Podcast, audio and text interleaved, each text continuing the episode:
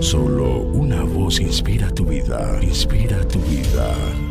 Una voz de los cielos, con el pastor Juan Carlos Mayorga. Bienvenidos.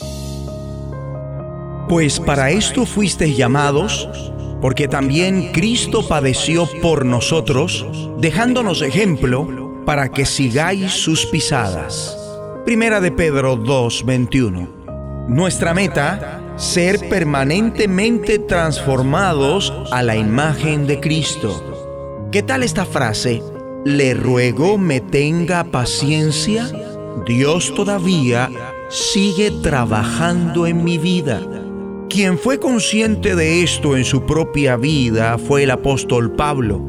Por eso escribe a los cristianos filipenses, no que lo haya alcanzado ya, ni que ya sea perfecto, sino que prosigo por ver si logro hacer aquello para lo cual fui también nacido por Cristo Jesús. Hermanos, yo mismo no pretendo haberlo ya alcanzado, pero una cosa hago, olvidando ciertamente lo que queda atrás y extendiéndome a lo que está adelante, prosigo a la meta, al premio del supremo llamamiento de Dios en Cristo Jesús. Una vida cristiana sana, como se delinea en todo el Nuevo Testamento, no es habitual entre la mayoría de los cristianos. ¿Por qué? Los creyentes constantemente nos quedaremos cortos intentando lograr el ideal bíblico hasta el día de nuestra glorificación en el reino de Dios. En palabras más claras, jamás ha de faltar el progreso, jamás nuestra vida cristiana debe quedarse estancada. Requerimos conocer mejor a Cristo, ser más semejantes a Él, amarle más, obedecerle de una forma más completa, andar más a plenitud en el Espíritu, haciendo morir todas las obras de la carne y cumpliendo con mayor entendimiento su santa palabra. En cierta medida, este ideal resulta casi que inalcanzable en la vida presente. En una oportunidad Cristo expuso el ideal de la vida cristiana sana con las siguientes palabras. Sed pues vosotros perfectos, como vuestro Padre que está en los cielos es perfecto. Este es nuestro objetivo o ideal. De este lado de la gloria no se podrá expresar Finalmente he logrado ser perfecto en mis relaciones con Dios y con los hombres. ¿Qué hay que hacer ahora?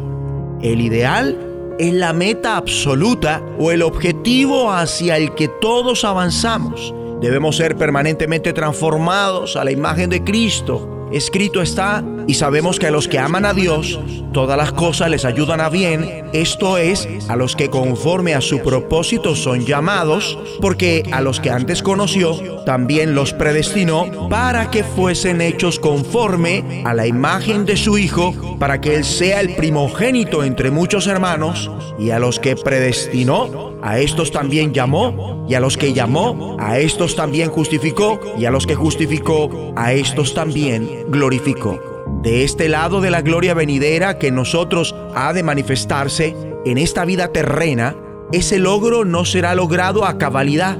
Siempre nos quedaremos cortos en alcanzar el propósito de Dios para nuestras vidas. De manera que así como Dios es paciente con nosotros, debemos igualmente serlo con nosotros mismos y unos con otros. Oremos.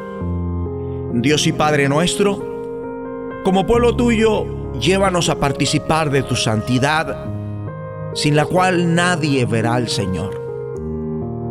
Que la fe que viene de ti produzca de tal manera en todos y cada uno de nosotros hasta que seamos perfectos y cabales, sin defecto.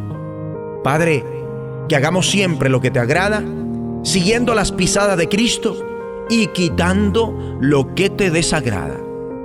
Ahora mismo, quitamos de nosotros amargura, enojo, ira, gritería y maledicencia y toda malicia, fornicación y toda inmundicia o avaricia, palabras deshonestas, necedades, truanerías que no convienen en el nombre de Jesucristo.